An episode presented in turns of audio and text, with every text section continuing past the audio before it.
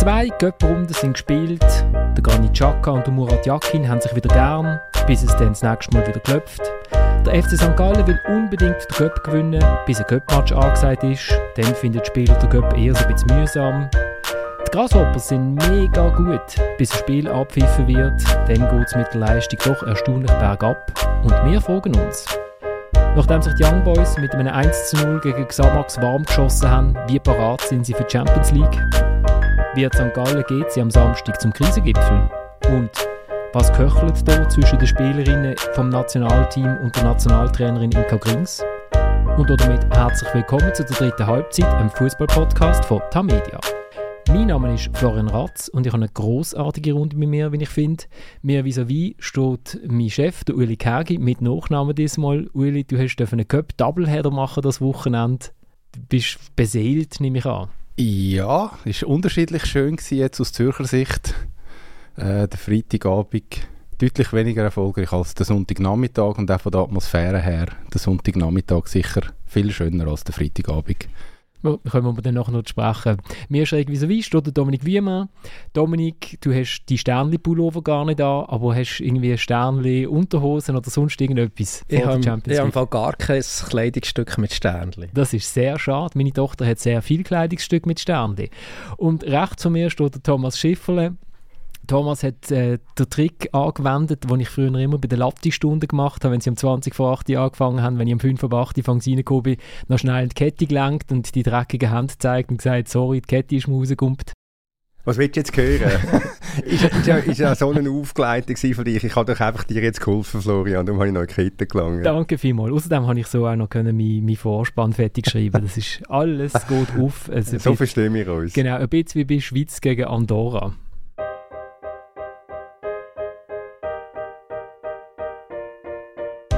Ja, mein einziger Fehler war, dass, dass ich das vielleicht mir so intern rede.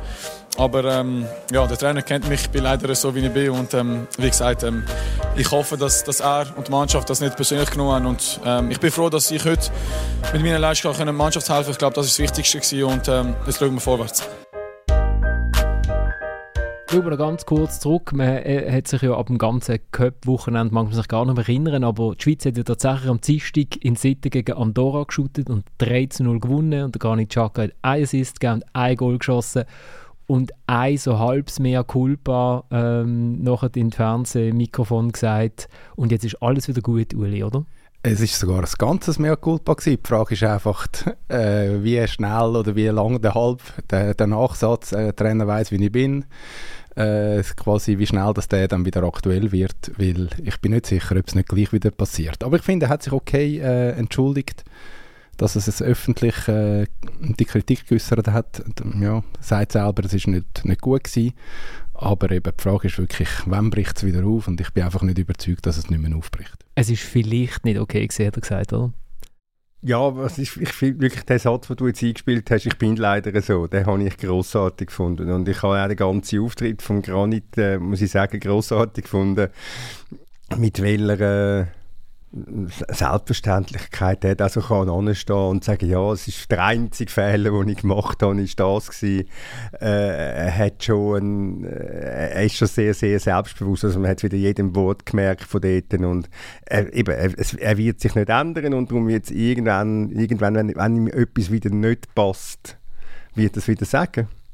Und möglicherweise wird halt, es ist halt ein bisschen, ist halt ein bisschen blöd, weil das erste, was ihm über den Weg läuft nach dem Match, ist eben möglicherweise einmal nicht der Jackin, sondern es ist ein, es ist ein Fernsehmikrofon. Und dann kommt halt auch die ganze Welt ungefiltert mit über. Ja, also ich habe vom Jackin, äh, vom Chaka beachtlichen kommunikativen Auftritt gefunden, aber eigentlich auch vom Jackin. Ich meine, schlussendlich, ja, am Samstagabend äh, hat es brennt, oder? Und dann, wenn man schaut, wie es jetzt dabei ist, rausgekommen, muss man sagen, okay, sie haben es alle relativ gut gemacht. Jakin hat sich, äh, der Chuck hat sich entschuldigt, der Jakin ähm, hat sich nicht so wichtig genommen, hat sich ein bisschen seinen Stolz zurückgestellt, hat es mehr oder weniger wirklich auch das Feuer wieder eingedämmt. Von dem her habe ich gefunden, sie haben es alle jetzt relativ gut gemacht. Aber man muss auch sagen, es wäre ja schon Wahnsinn, eigentlich, also Wahnsinn ist jetzt ein, ein grosses Wort, aber es wäre schon, wär schon absurd, wenn während zehnigen Gruppenspiele wo ja ein Selbstläufer sein, also eine Qualifikation für die Schweiz für die EM 2024 muss ein Selbstläufer sein in dieser Gruppe. Wenn, wenn da würde ein, ein Konflikt aufbrechen, der nicht zu klären wäre. Also das wäre das wär absolut absurd und das wäre möglicherweise einmalig in der Schweizer Fußballgeschichte. Gut, ein anderer Trainer hätte ja sicher anders reagiert als die Jacke, oder? Weil das war ein Frontalangriff. Logisch, logisch, selbstverständlich. Wir haben es vor einer Woche glaube ausführlich diskutiert. Danke gar nicht, dass wir ein Thema hatten. Aber du weißt, was ich meine? Das, das, das für seine belanglose Spiele eigentlich, also sportlich nicht wirklich nicht wahnsinnig herausfordernd, nicht wahnsinnig wertvoll, dass da kann ein Konflikt aufbrechen. Das ist schon, das ist schon einigermaßen erstaunlich. Es ist eine Leistung und die muss man auch anerkennen. Das haben wir aber auch gemacht. Was haben wir gemacht? Ich bin halt immer noch nicht ganz überzeugt davon, dass das Motto, ja, ja, wir haben einmal miteinander geredet und dann ist alles wieder gut. Mir ist das zu schweizerisch irgendwie, weil äh, man, man tut Konflikt schön so ein bisschen, man geht so um und um, man tut so ein bisschen äh, drüber Zuckerguss machen und der Pierluigi Tami äh, sagt, ja, äh, man muss da jetzt auch nicht zu viel drin interpretieren und so. Mir ist es mir ist alles ein bisschen einfach. Ich bin dann, bin dann gespannt nach dem zweiten Gruppenspiel in der, in der Euro, wenn es dann wieder irgendwie drauf ankommt, ja, aber das ist dann wieder kochen. Aber das ist dann eben etwas anderes. Dann darf es auch kochen. Dann soll es von mir aus auch kochen, wenn es nicht stimmt, wie an der WM oder äh, EM. Aber äh, du bist schon, du bist im Prinzip schon gierig drauf auf die nächsten Schlagzeilen. Ich spüre das. Ich bin schon vorher gespannt. Also jetzt gehen sie auf Israel. Ja, und dann... Ja, eben. Und dann? ja, vielleicht gönnen es, vielleicht gönnen es aber auch nicht. Und wenn es nicht gönnen ist, dann, dann ist es dann eben auch sportlich nicht mehr so toll. Wieso? Können wir die ersten zwei weiter, Uli? Ja, es ist einfach dann, wenn sie im schlimmsten Fall verlieren, ist es sportlich nicht mehr so toll. Bis jetzt haben sie sich ja immer aufgerafft, wenn es nötig war. Und äh, also der Auftritt von Israel in Genf unten, wo ich live im Stadion miterleben ist jetzt nicht so gesehen, dass man das Gefühl hatte, die Mannschaft überrollt einem. Sondern so.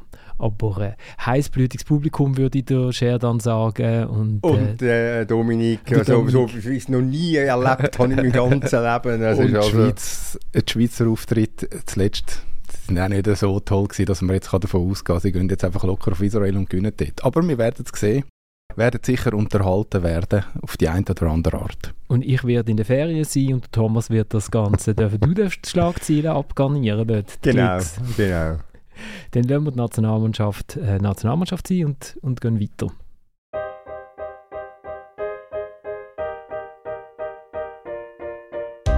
weil wir einfach die Basics nicht gemacht haben. Wir haben nicht, keinen Pass am, am nächsten gebracht, wir haben äh, Hoch und Tiefs im Spiel drinnen, da haben kein Herz, wir gehen nicht richtig rein in die Zweikämpfe. Die Sache ist die, wir haben es heute nicht am Platz gebracht, wir haben es letzte Woche nicht am Platz gebracht, aber wir, wir schaffen es unter der Woche jeden Tag am Platz zu bringen. Das wundert mich, das schockt mich auch ein wenig. Äh, aber wir werden weiterarbeiten, wir werden weiter dranbleiben und wir werden in der, in der Super League zeigen, was wir drauf haben und was wir eigentlich für Qualität in der Mannschaft haben. Die haben wir definitiv. Das war Manuel Coutin, der Goalie von GC beim 0 zu 3 im Göpp gegen Sitten in Sitten. Und das ist bei mir, äh, die erste Alarmglocke schrillt immer, wenn die Trainings super sind. Äh, okay, beim Granit haben sie geschrillt, weil die Trainings nicht super sind, aber das ist für mich der erste, der erste äh, rote Blinker, wenn es in Richtung Abstiegskampf geht. Genau, man meint, man sagt gut, aber verliert eigentlich ständig, oder? Und kann sich es nicht richtig erklären. Und ich sehe es genau gleich. Also es ist nicht, es ist nicht jetzt äh, Zeit zum, zum Angst haben um, um das GC, aber ist schon Zeit, um sich größere Sorgen zu machen um das GC, weil der Auftritt äh, im Wallis am, am Freitagabend war ja im Prinzip Kopie vom Auftritt äh, gegen Stadlos Anuschi zwei Wochen vorher. Ähm, es ist einfach wirklich von A bis Z, man muss es sagen, schwach gewesen. Natürlich mit einem, mit einem Aufbäumen in den letzten 20 Minuten, wo dann, wo dann noch X-Offensive gekommen sind. Aber es ist einfach, äh, es, ich, ich habe kein Team gesehen. Äh, ich habe keine, keine Idee gesehen, wie die Mannschaft möchte, äh, möchte verteidigen und wie sie möchte Goal schiessen. Und es ist einfach ein GC gewesen, wo extrem viele Fragen, äh, viel, viel Fragen zurücklässt. Und wenn ich jetzt denke, dass sie, dass sie jetzt in den nächsten Wochen gegen, gegen St. Gallen Klar, sind auch gestolpert, aber stehen in der Liga deutlich besser da. Gegen Zürich und gegen IB spielen. Ja, also da ist, das ist schon nicht gut. Das ist einfach nicht gut.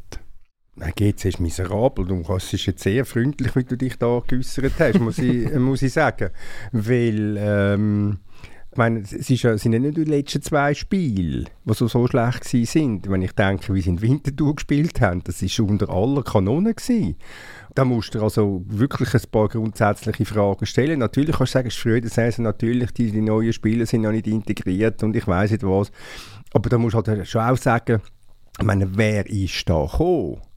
Also ich meine, ohne jetzt eine Abschätzung zu ziehen, aber vielleicht tönt es und es ist auch egal. Es ist einfach Kreti und Pleti, wo da irgendwo sich jetzt da verirrt hat, auf das Niederhasli raus. Also da kommt, da ist ja keine Substanz gekommen. Und ich hätte nicht gedacht, dass die Mannschaft so viel schlechter ist, wie in der letzten Saison, wo sie ja schon grosse Probleme hatte. Jetzt ist schade, ich habe ich jetzt den Einspieler nicht parat, weil wir haben einmal eine Folge in der Sommerpause. Ich weiß, jetzt weiß, was kommt. Ich weiß, also, ich bin aber äh, unsere Hörerinnen und Hörer vielleicht nicht, wo ein gewisser Thomas Schäfer gesagt hat, das ist jetzt total vernünftige Transferpolitik, die der Club macht. Das ist wirklich mal etwas Positives, das macht alles Sinn. Ich habe das so gesagt habe, glaube ich nicht. Gut, bis dann ist ja nur der Schürf geholfen. Ich glaube ich glaub nicht, ich glaub nicht, dass ich das so wortwörtlich gesagt habe, aber ich bin optimistischer gewesen. Das gebe ich gerne zu, weil das kann man ja auch... Oh, nein. Ich schneide es nachher schnell rein. Ich suche es raus und in der Folge ist es dann drin. Also ich bin, jetzt mal, ich bin jetzt mal optimistisch, ohne dass ich jetzt die, die neuen Spieler im Detail kenne, aber ich glaube, es gibt so eine, so eine, eine Aufbruchsstimmung und ja, also GC, GC traue ich eine recht solide, recht solide Saison zu, muss ich sagen. Ich einfach mal das ist ganz einfach. Ich einfach mal etwas Freundliches über GC wollen sagen, damit sie eben immer nicht äh, mögen wegen mir. Das ist der soziale Druck. Das ist der soziale Druck und es ist einfach meine unglaublich menschliche Ader, die ich dort gezeigt habe. Nein, aber es ist wirklich, es ist ganz schlecht und, äh, und das Entscheidende ist das, was du Uli gesagt hast, es ist ja keine Mannschaft. Ja, ich meine, es ist auch nicht überraschend. Also, man hat sich ja darauf einstellen dass sie im Cup rausgehen im Wallis. Also, ich meine, wenn man die zwei Mannschaften anschaut, also Sio hat mehr oder weniger, mit ein paar Ausnahmen, die Mannschaft von letzter Saison, aber sie haben nicht mehr den Balotelli, den Klotz am Bein. Plötzlich gewinnen sie wieder, es, es ist wieder so ein bisschen Aufbruchsstimmung.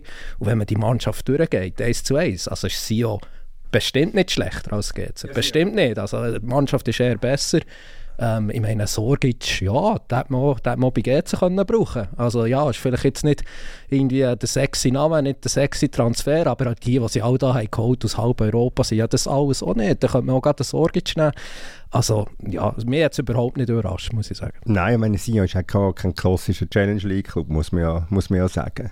Und die haben jetzt eine sehr eine, eine, eine solide Basis gefunden dort unten. Die haben akzeptiert, wo sie sind.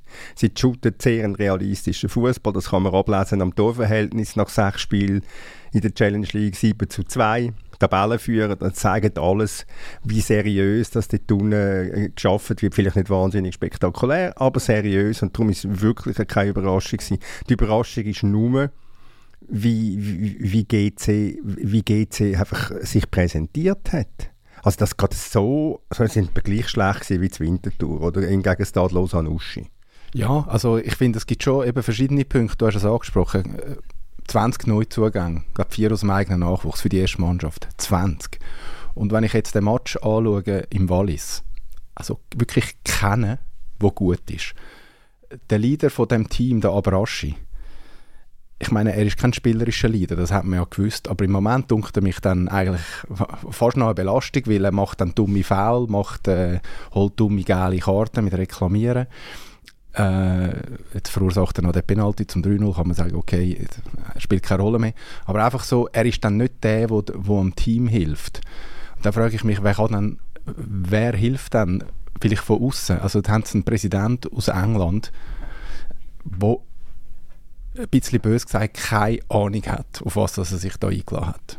Und vor allem, wo aber auch gar keine Zeit hat, also zumindest nicht für uns, oder? Wir probieren seit Wochen, den Matt Jackson für ein Interview zu bekommen und er hat immer gerade weiß nicht, ist gerade auf einer Velotour oder in England oder muss wahnsinnig viel in äh, Niederhasli anschauen. Ich glaube, sein GPS funktioniert nicht mehr, um den Weg zu finden vom Flughafen auf Niederhasli raus. Aber ich meine, er ist Engländer, dass er vielleicht keine Ahnung hat, auf was er sich einlädt, ist ja noch eins. Aber ich meine, der Bruno Berner war vorher in Winterthur, gewesen, nicht so weit weg von Zürich. Er können wissen, ähm, wo, auf was er sich einlädt und umso erstaunlicher. Ich finde, es wird von Woche zu Woche erstaunlicher, auf was er sich da bei GZ eingeladen Ja, die Frage ist schon, wie schnell dass er jetzt kann, äh, aus diesen aus den Einzelspielern eine Mannschaft, eine Mannschaft zusammenstellen, die kompetitiv ist. Also das ist eben gerade vor dem Hintergrund, dass jetzt die drei Gegner kommen, ähm, finde ich das sehr schwierig. Und ja, dann muss man wahrscheinlich auch, auch die Frage stellen, was sind denn, eben, wer hat denn die Spieler eigentlich geholt und wieso haben sie die geholt und was kostet die?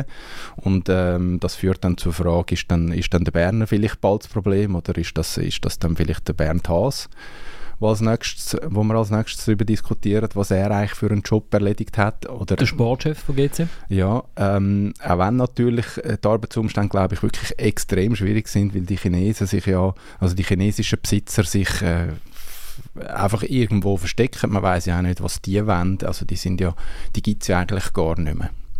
Ja, und er hat ja das mal, wo er mal uns ein Interview gegeben hat, erklärt, dass eigentlich so Scouting in Wolverhampton sitzt und die gerne dann so ein paar Namen und Spieler über, wo er dann auch irgendwie auf Y-Scout Videos anschauen kann und dann gibt es halt gewisse, wo man sich den Lohn kann leisten und gewisse, wo man sich den Lohn nicht kann leisten Ja, aber gesagt. gleich, eben nochmal, also 16, wenn ich richtig gezählt habe, 16, die sie geholt haben, die nicht aus dem eigenen Nachwuchs sind. Also dann hol doch 8 aber vielleicht sind die einfach ein bisschen besser als die 16, weil eben, wenn ich jetzt da schaue, ich meine, der, der Law, äh, Locke heißt er. Los. Los. Entschuldigung, Joshua, Joshua Los. Nicht Joshua Trees, sondern Joshua Los. ja, die erste Aktion ist einfach ein sackgrobes Foul und nachher siehst du eigentlich quasi nicht mehr. Ndika, Mabil, was, wo ist die Wirkung von solchen Spielern? Also die haben jetzt eine Möglichkeit gehabt, sich da zu zeigen. Du siehst einfach nichts von denen. Also es dunkelt mir dann schon, natürlich ist es jung und sie, haben, sie brauchen vielleicht auch Zeit, um sich da zurechtzufinden in der Schweiz und so, aber es ist einfach schon sehr, sehr, sehr wenig.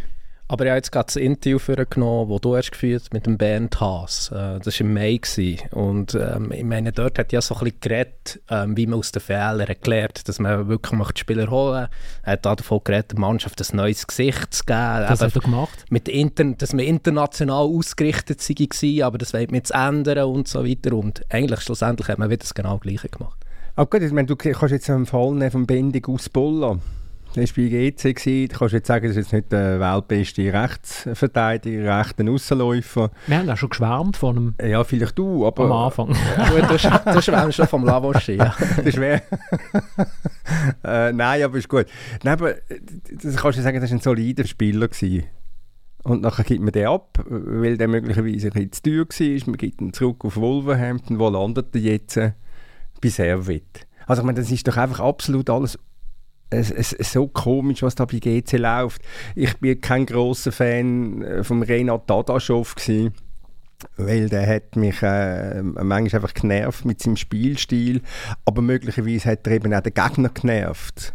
Und der hat irgendwie vielleicht manchmal etwas noch können bewirken und, und so jemand, der sich auflehnt, sehe ich halt in dieser Mannschaft, mit Ausnahme von Abrashi, der übermotiviert ist, sehe ich halt einfach nicht. Ja, also sie haben schon ein riesiges Problem. Und eben, was wir jetzt gar noch nicht gesagt haben, dass der Kawabe weg ist, ich glaube 17 Scorerpunkte, wenn ich mich nicht täusche. Dass der Pusic weg ist, ich meinte der zweitbeste Scorer letzte Saison, also wenn man Assist und Goal zusammenzählt. Ja, also wo sind der Ersatz von diesen Spielern? Und die Goal, ich meine, die sind enorm wichtig. Und die, wenn die fehlen, und eben mit dem Dadaschow, du hast es gesagt, fehlen dann vielleicht noch ein paar mehr, ja, ich frage mich echt, wo das anführt. Und äh, ja, es gibt bei GC jetzt, äh, schon Stimmen, die sagen, schau, wir sind einfach erster Abstiegskandidat. Das ist unsere Realität. Aber du musst doch einfach, es ist doch ganz einfach, es ist überall in jedem Verein das Gleiche. Wenn du oben ein Problem hast, früher oder später, drückt das durch auf den Platz. Das ist einfach so. Und, und wenn du hast die Chinesen angesprochen, die sind ja nicht existent äh, ich, ich weiß gar nicht, ob die überhaupt noch wissen, dass GC in ihrem Portfolio vorkommt oder ja, wenn sie die Rechnungen dann müssen zahlen dann wissen sie das dann vielleicht wieder. Ja, aber äh, ich meine, das ist ja alles... Das ist vielleicht per Lastschriftverfahren, weißt du, dann merkst du es gar nicht richtig. Also wenn ich die 20 Franken bei Pro Juventute habe, zahlen im Monat. Genau, Jeden Monat eine Million. Jeden Monat eine Million. Das ist, das, das ist eine Grössenordnung. Nein, aber das ist doch, das ist doch einfach ja, das ist so schlecht für die Marke GC. Ich, man hätte ja schon vergessen, dass das Rekordmeister soll sein oder ist. Ähm, es, wird, es, wird, es, wird, es, äh, es kann eine ganz dramatische Saison geben, muss ich sagen. Also wenn man Zahlen anschaut in der Liga, dann äh, sind sie miserabel. Also sie sind äh, zweit, zweitschlechteste Wert hinter Yverdon bei erwartbaren Goal. Sie sind das Team, das am wenigsten Prozent der Schüsse aufs Goal bringt. Sie sind das Team, das am dritt, die drittschlechteste Chance, also pro Schusszahl äh, hat. Äh, sie sind die dritt, äh, haben am drittwenigsten den Ball äh, und so weiter und so fort. Also sie sind nicht so, es ist nicht so, dass man sagt, okay, eigentlich die Leistung der Mannschaft ist einigermaßen okay. Sie haben halt oben das Pech gehabt und dort ist es nicht so gut gelaufen. Wie der Murat Yakin würde sagen, wir haben halt vorne Goal nicht geschossen und hinten haben wir sie bekommen, aber sonst ist alles super gewesen. Sondern das ist richtig schlecht. Also die Zahlen belegen, dass das Resultat das sind die Zahlen, wo der Thomas gerne drauf schaut, oder? Thomas ist ein Statistiker, immer, Chef, unser Chefstatistiker, schaut gerne auf Tabellen, aber es ist nicht so, dass... das Goalverhältnis. Das Goalverhältnis.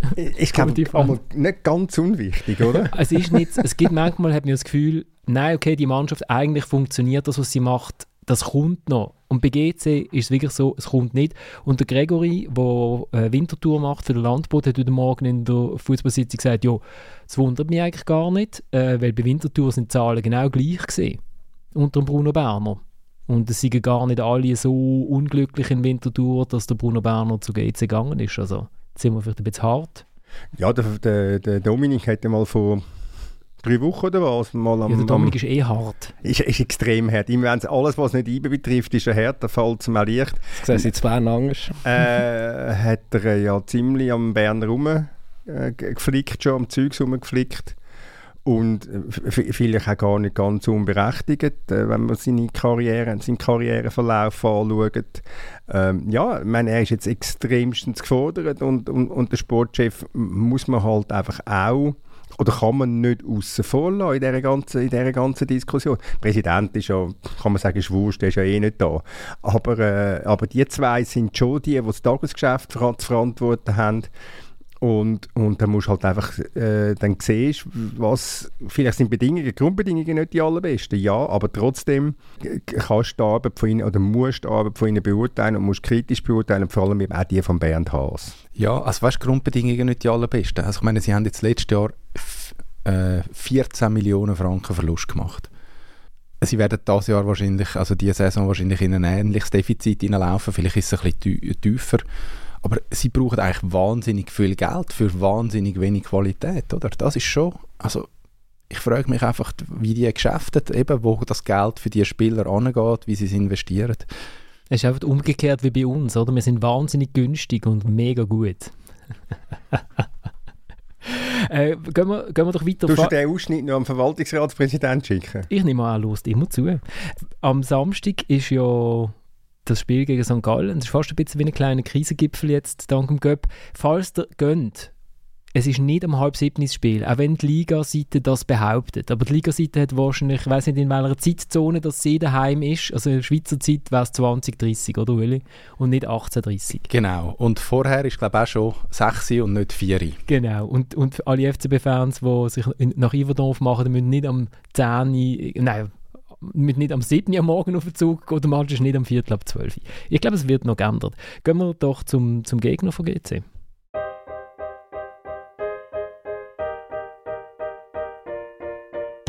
Nein, natürlich hat die Einstellung gestimmt. Äh, das war vielleicht in Wittenau nicht ganz so. Durch die, den, die Umstände dort haben wir es nicht ganz geschafft. Heute, denke ich, war die Einstellung in der Trainingswoche auch vorm Spiel gut. Aber äh, Einstellung allein reicht nicht. Man muss dann schon noch äh, die Leidenschaft dazu bringen, die, den unbedingten Willen, äh, Duelle zu gewinnen. Da, äh, und die haben wir nicht gezeigt. Und dann äh, wir, müssen wir leider so konstatieren, verdient ausgeschieden. Peter Zeidler nach dem 1 zu 2 von seinen St. Gallo bei der SR Delemont. Und äh, Thomas, du hast ja einen Auftrag gefasst heute in der Sitzung. Und zwar, du musst recherchieren, was der Unterschied ist zwischen Einstellung und Wille. Ja, ich, die Antwort ist, ich meine, ich, Peter Zeidler ist ja eigentlich ein relativ eloquenter äh, Trainer und er kann sich manchmal relativ schlau äußern, aber da hat er jetzt einfach ein Blech erzählt, ganz einfach. Also das macht das, was er jetzt da erzählt hat, die Einstellung hat gestimmt, aber die Leidenschaft hat gefehlt, das, jetzt, das macht jetzt einfach keinen Sinn. Möglicherweise ähm, ist, er nach, ist er noch unter dem Eindruck gestanden, noch geschockt von dem Auftritt von seiner Mannschaft, dass er das so gesagt hat. Möglicherweise würde er ein anderes Mal sich äh, logischer äußern.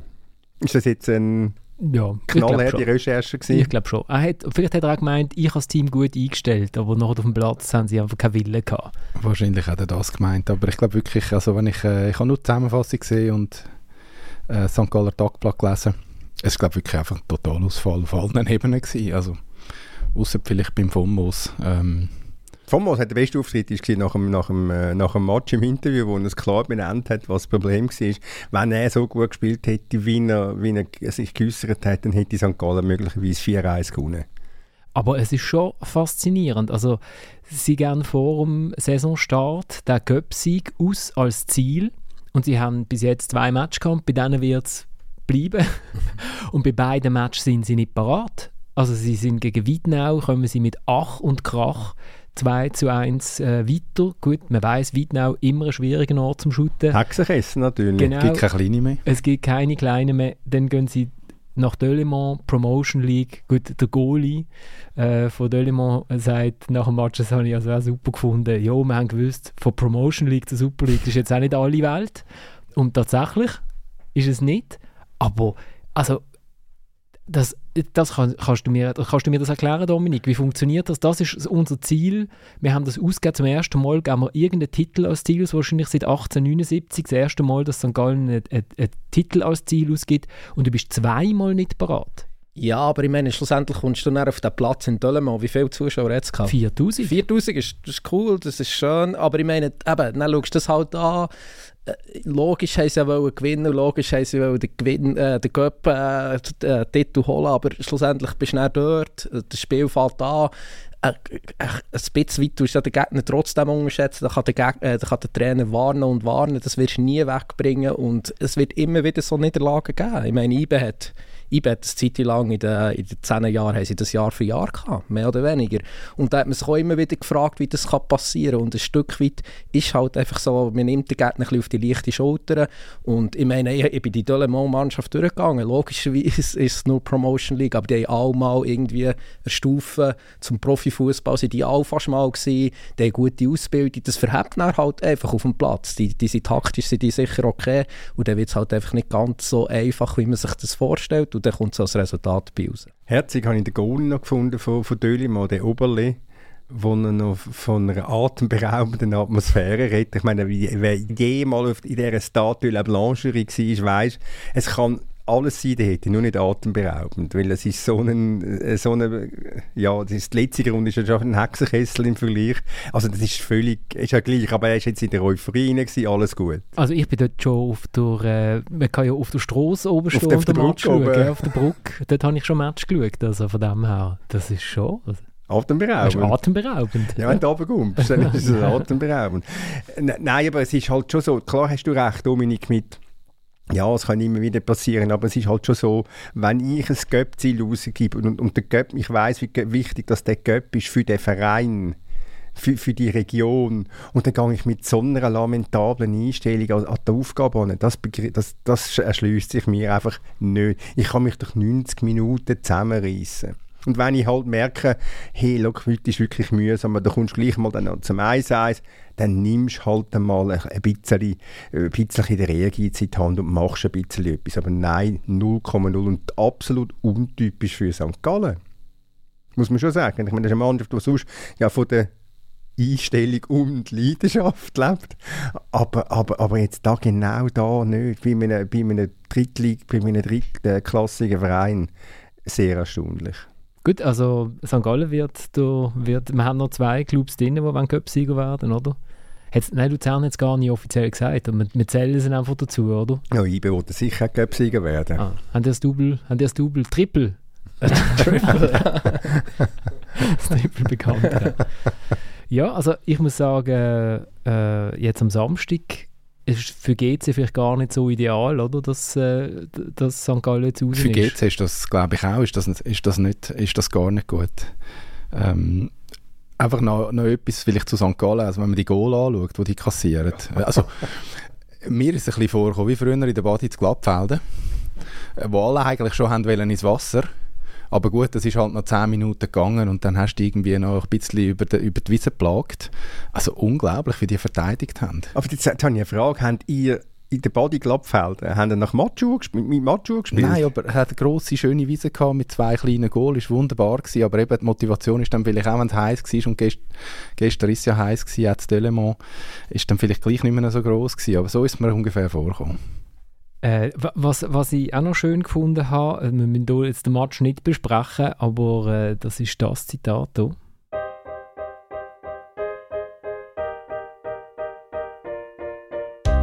Wenn wir äh, Investoren haben, die nach vorne gehen, dann müssen wir auch mal etwas zurückgeben. Und das sind genau so Spiele, wo ich finde, das muss man einfach machen und das ist nicht gut. Und ähm, ja, klar ist der Frust jetzt groß, da muss ich ja nicht viel sagen, aber es ist einfach, das Leben ist ein Geben und Nehmen. Ja, man kann nämlich etwas nehmen, man muss auch etwas geben und heute ist der Fall gewesen, oder nicht der Fall gewesen, besser gesagt und darum bin ich sehr enttäuscht und, und äh, werde auch das ansprechen, weil das ist sicher kein guter Punkt gewesen.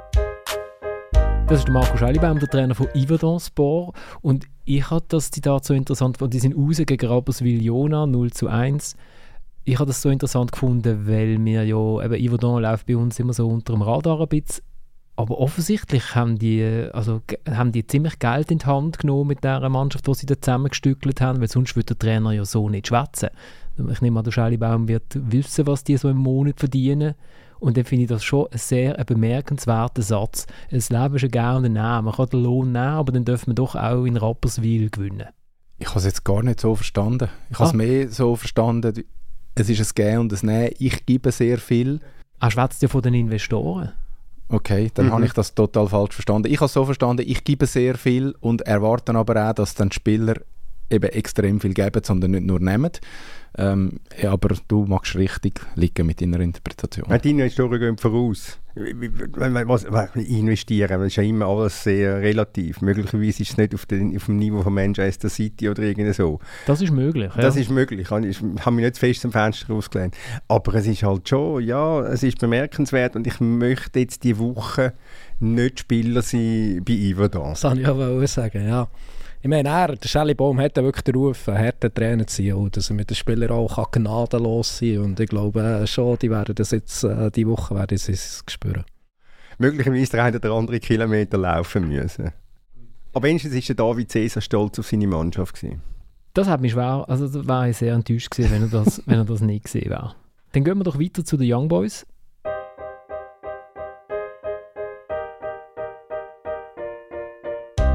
Das, äh, das gilt äh, immer nachvollziehen. Schlussendlich ist, äh, gibt nichts Größeres als der Verein, als das Team. Und äh, da tue ich mich auch ganz klar unterordnen. Ähm, es ist auch klar, ich bin jetzt ganz lange Zeit weg. Der Anto hat seine Sache super gemacht. Und darum äh, denke ich, äh, hat er das irgendwo auch verdient. Und äh, ich muss den Entscheid akzeptieren. Ich werde sicher Gas geben und äh, werde jede Chance nutzen, die ich bekomme. Das ist der David von Balmos, der nur noch Ersatzgoalie den Young Boys nach dem äh, 1 zu 0, dem souveränen 1 zu 0 Sieg den Young Boys bei äh, Neuchâtel Xamax, traditionellerweise in der 90. Minute das Goal geschossen.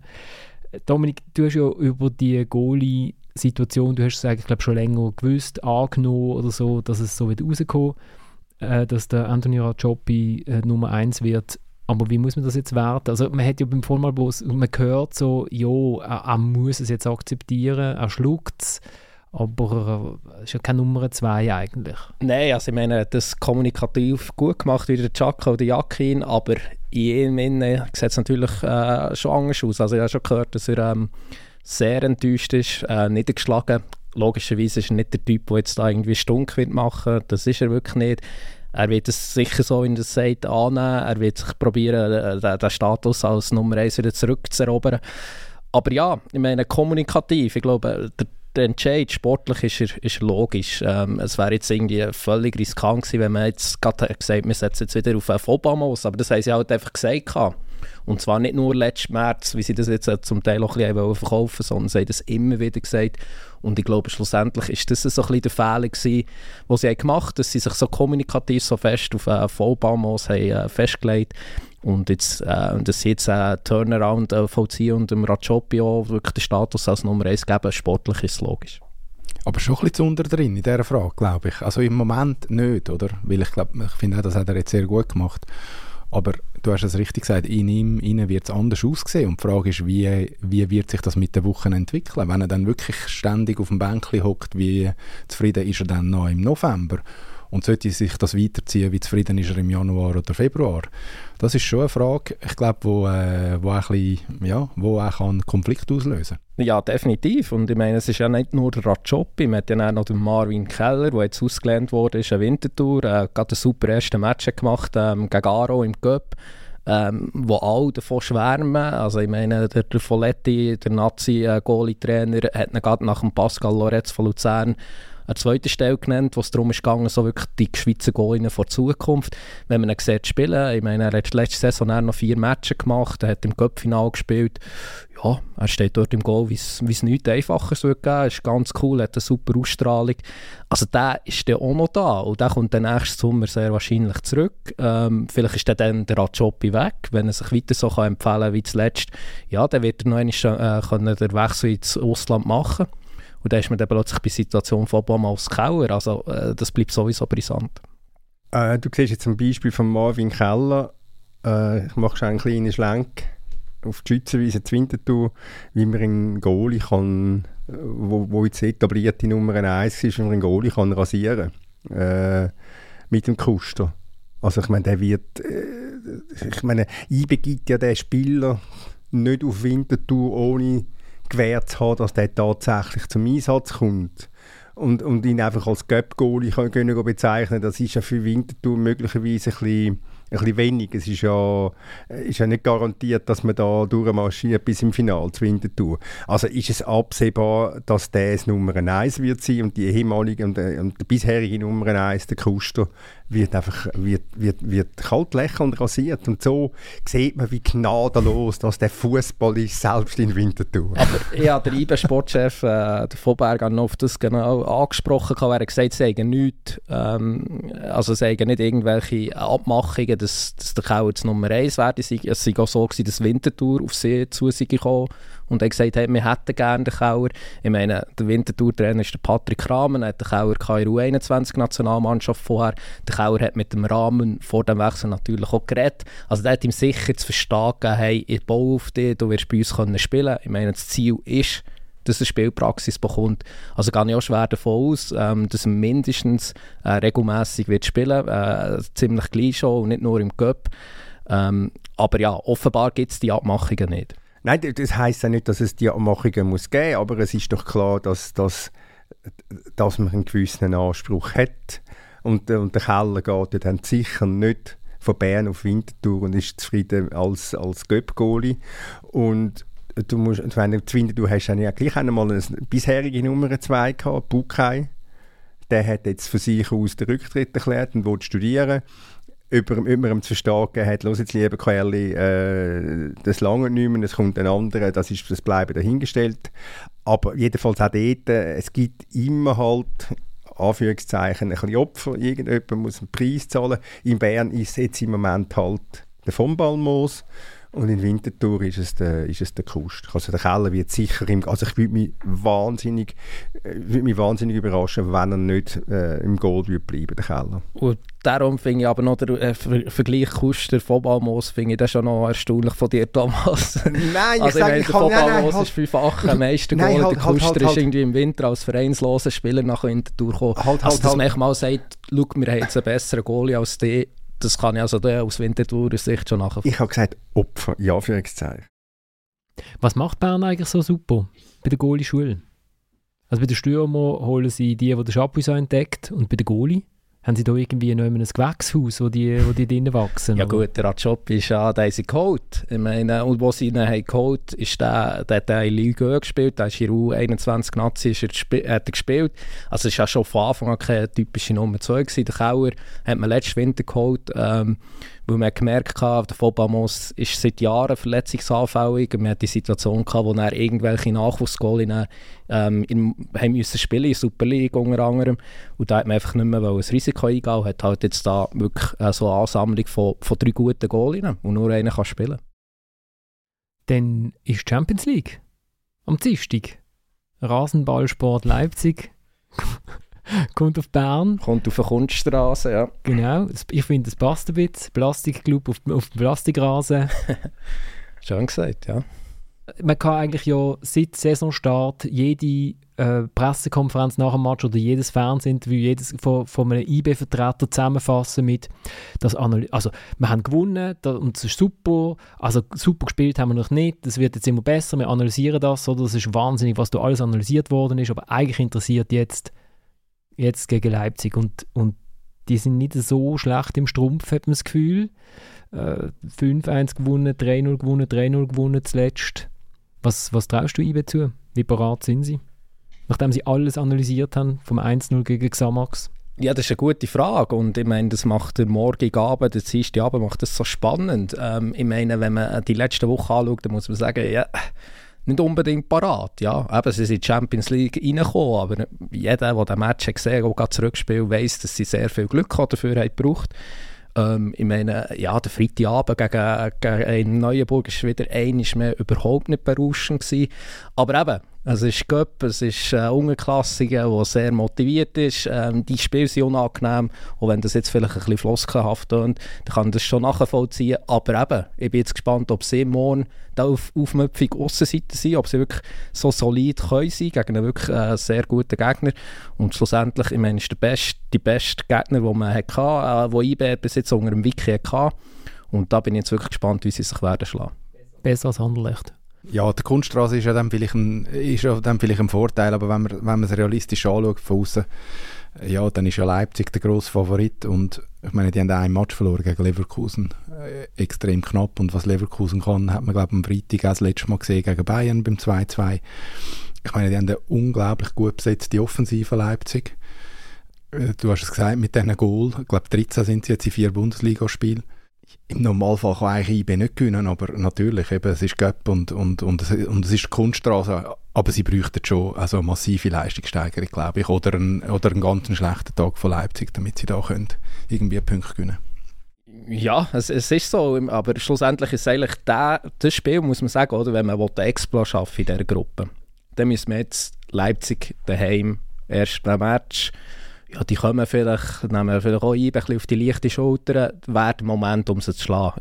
Äh, Manchester United vor zwei Jahren ist das genau mit der gleichen Ausgangslage ist das gelungen. Ähm, ja, über City wird man daheim sehr wahrscheinlich nicht können schlagen. Ähm, also das wäre wieder der Moment. Aber äh, ich bin bei dir, Uli. Also äh, das ist mit die beste Mannschaft aktuell aus Deutschland. Da kommt es nicht mal so drauf an. Fällt der Dani Olmo verletzt, fällt hinter äh, der Willi Orban verletzt ja, äh, die nehmen momentan äh, die Mannschaft auseinander. Auch Benda, Rekordtransfer, Stürmer vorhin, sackstark. Äh, äh, Xavi Simons äh, im Mittelfeld oder vorhin besser gesagt auch sehr gut. Also ja, das wird, das wird wirklich äh, das wird eine Herkulesaufgabe.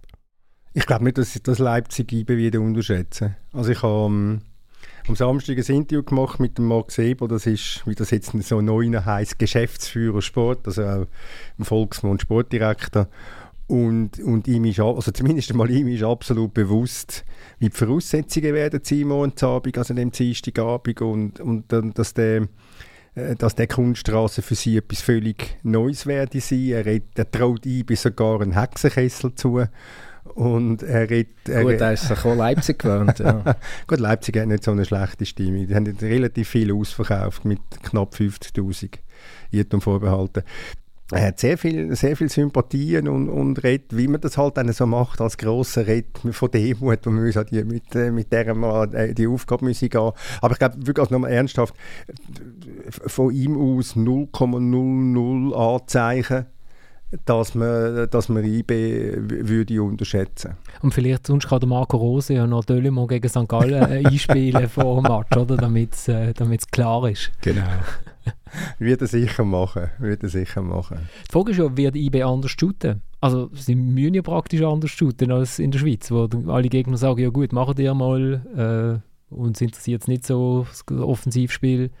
Nein, ich glaube, sie werden nicht viel Angst shooten. Ich meine, sie nehmen zum Beispiel im eigenen Drittel. Sie sind ja jetzt nicht eine Mannschaft, die extrem hinten spielt. Sie nehmen da relativ wenig Risiko. Wenn der Gegner kommt und so unter Druck setzt, kommt schnell mal der Längball auf die, auf die zwei Stürmer vorhin.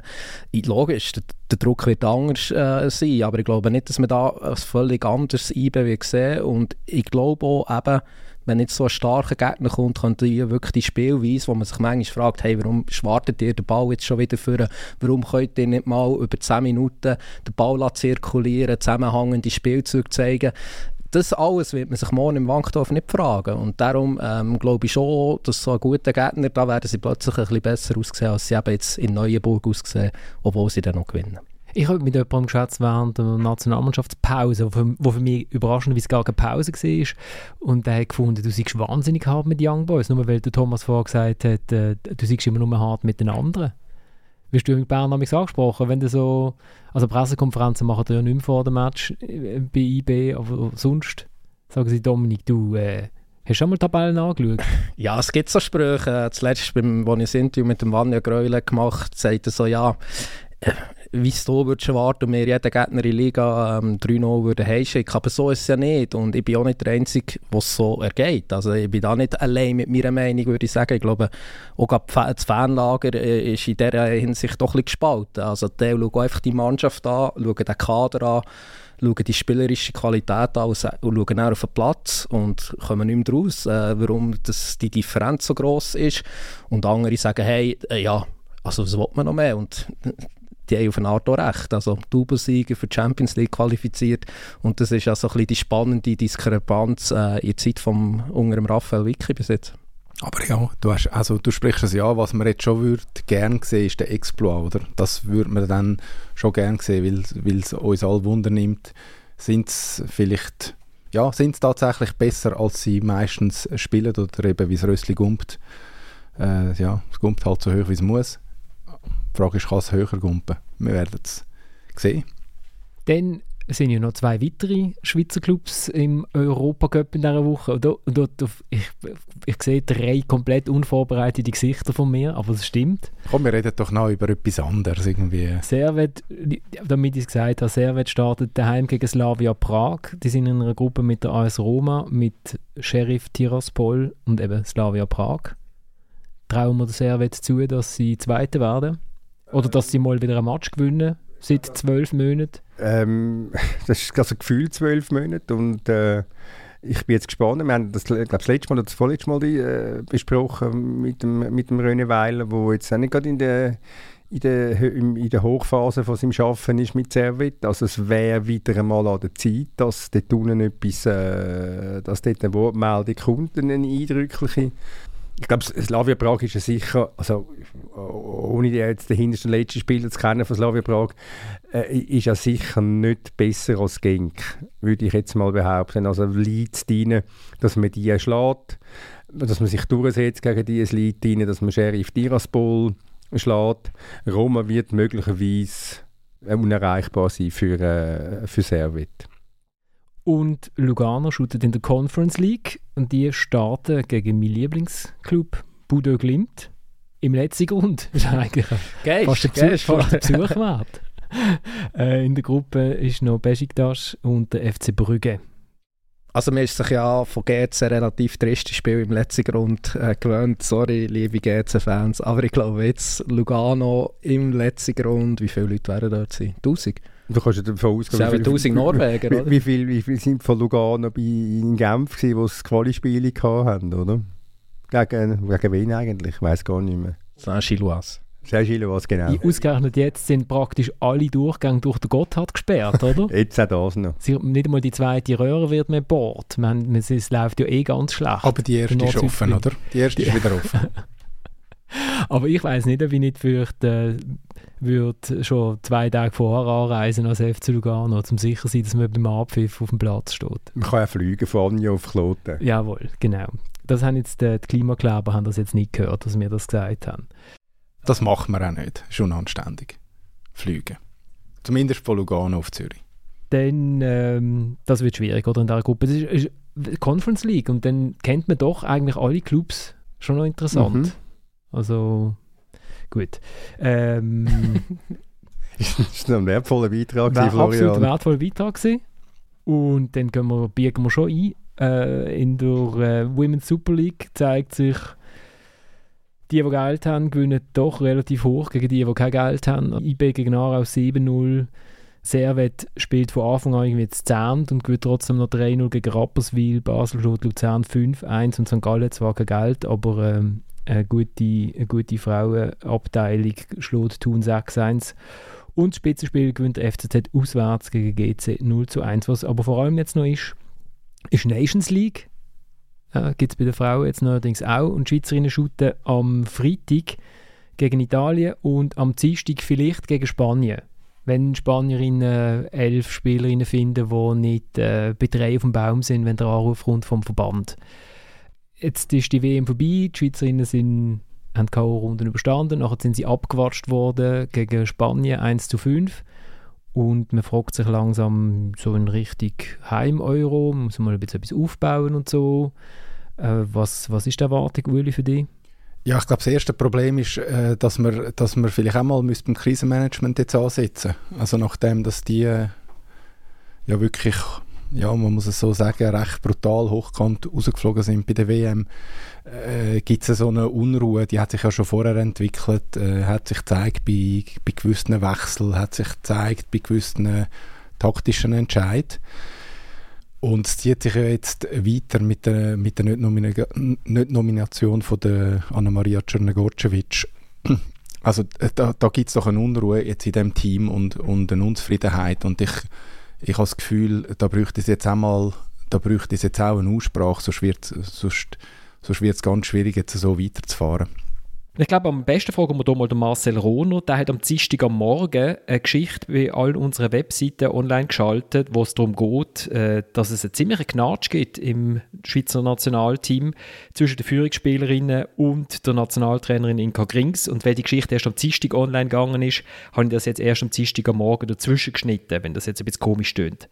Marcel, erzähl, was ist deine Geschichte? Ja, ciao Florian. Zwar ist es so, dass äh, Anna-Maria Czernogorcevic ja, das erste Mal, seit sie in der Nazi eigentlich dabei ist, nicht aufgeboten worden ist. Es sei denn, sie war verletzt. Gewesen. Der Verband hat das damit begründet, dass sie sich äh, einen neuen Club muss suchen muss, äh, weil sie beim FC Barcelona nicht mehr erwünscht ist. Jetzt ist es so, dass wir sehr konkrete Hinweise äh, bekommen haben, dass das nicht ganz stimmt, wenn man das mal so kann sagen ähm, es stimmt, dass Anna Maria Czernogorcevic einen neuen Club hat suchen Sie ist zu Atletico Madrid gewechselt.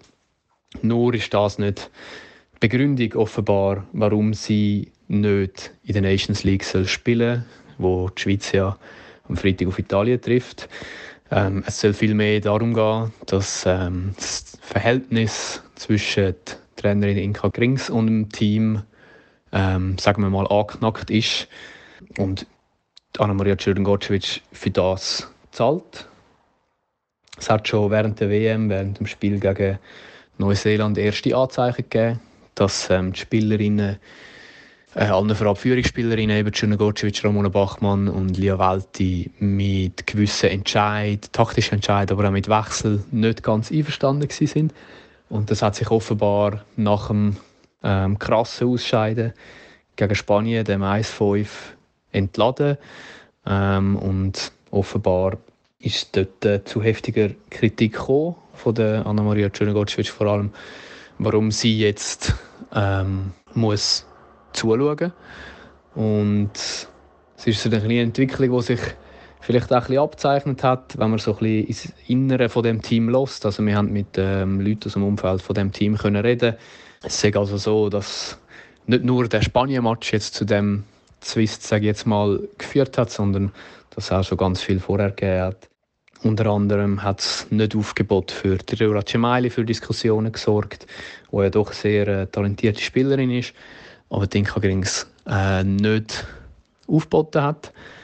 Dann war es auch noch Tatsache, dass zum Beispiel Viola Caligaris, die lange in Spanien gespielt hat, nicht hat spielen gegen Spanien, obwohl sie wahrscheinlich von allen Verteidigerinnen das Team am besten kennt. Sie ist gerade von einer Verletzung zurückgekommen. Es heißt aber, dass sie für diesen Match fit gewesen wäre.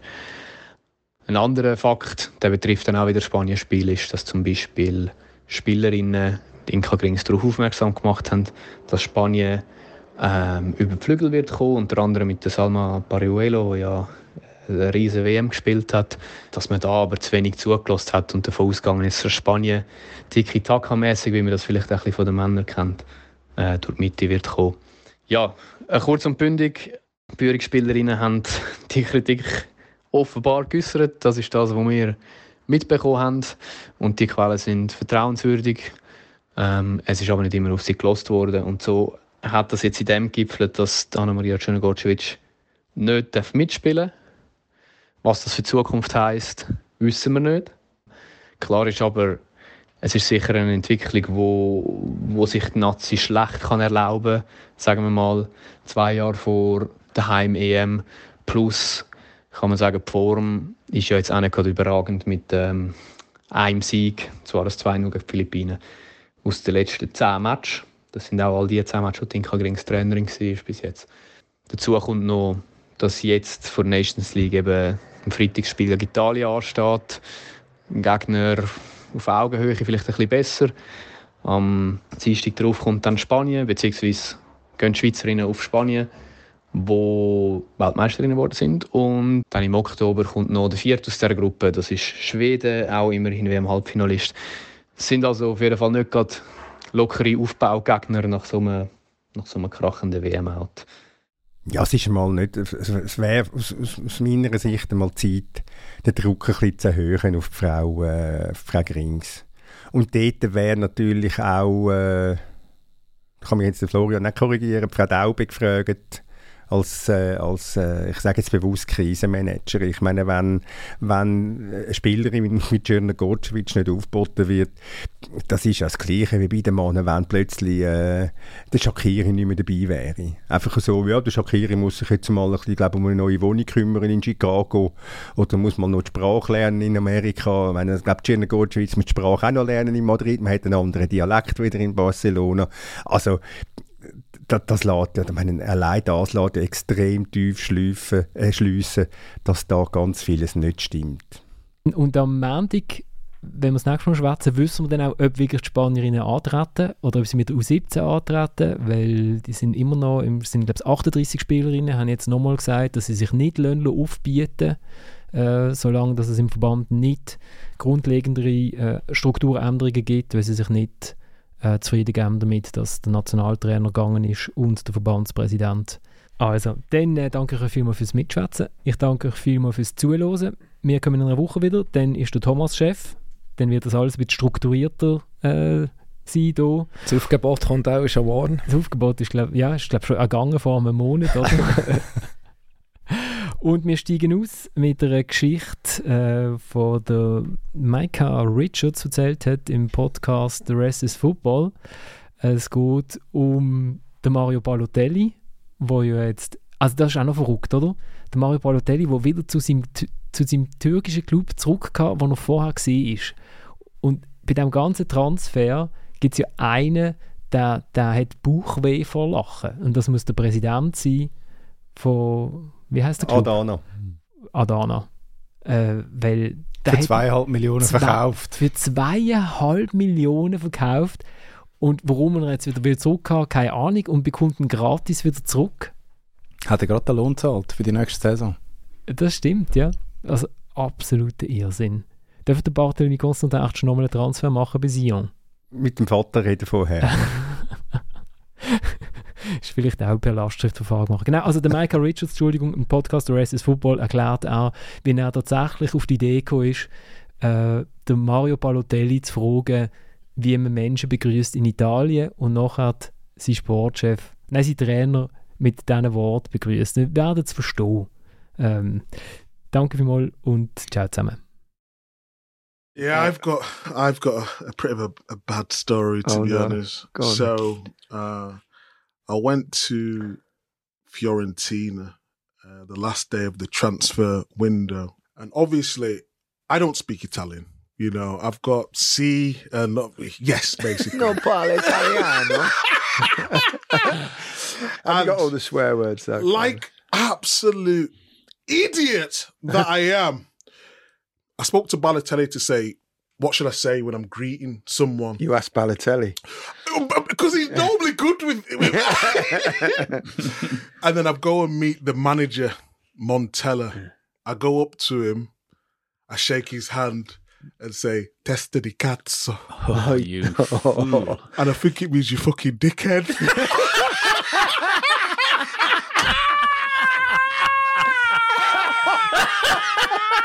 the manager. Honestly, uh, uh, uh, God. and that's the first time I've told this story. Is it? It's, the first, it's the first. It's the first time because I think should I tell it? Should I tell it? and I've gone up to the manager and called him a fucking dickhead. what an idiot! I, but you know what? Why didn't I just check? You can just Google it. But I, for some reason, I just believed Bal- Balotelli. You know. Oh dear. And yeah, um, he set me up. He got me a kipper. Yeah. And uh, to be fair to Montella, he just started laughing. You know what you are, don't you? What? Un testa di cazzo.